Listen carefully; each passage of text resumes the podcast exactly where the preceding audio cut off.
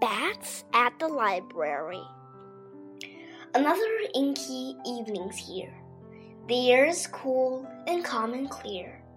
We feasted, fluttered, swooped, and soared, and yet we're still a little bored.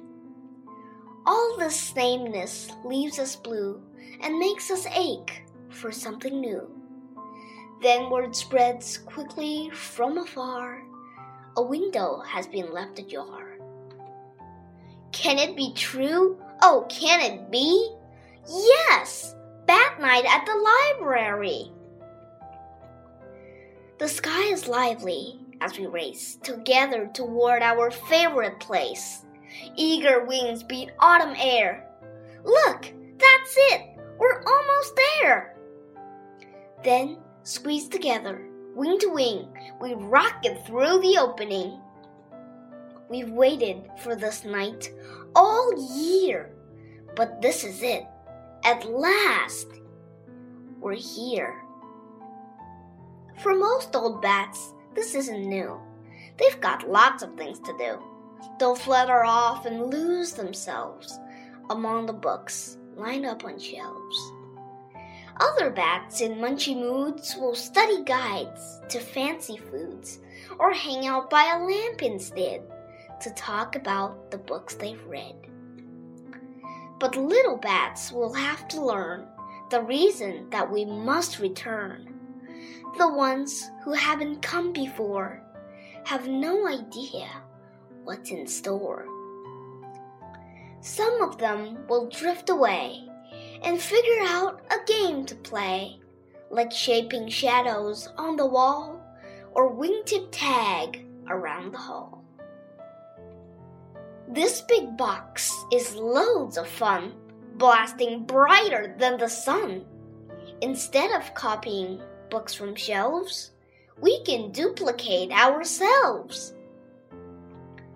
Doesn't matter where you look, there's nothing like a pop up book. The fountain water's nice and cool and makes a splendid swimming pool. Please keep it down. You must behave. This library is not your cave.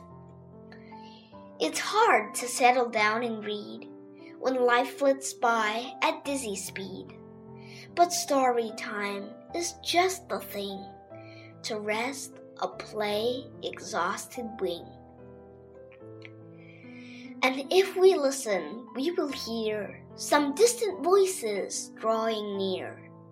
Louder, louder, louder still, they coax and pull us in until everyone, old bat or pup, has been completely swallowed up and lives inside a book instead of simply hearing something read. Breathless, lost within the tale, no one sees the sky grow pale. What is that light? A lamp? The moon? Our bookish feast can't end so soon. It feels as though we've just begun, but now we leave our books half done through the window into sky. It's much too late. We've got to fly.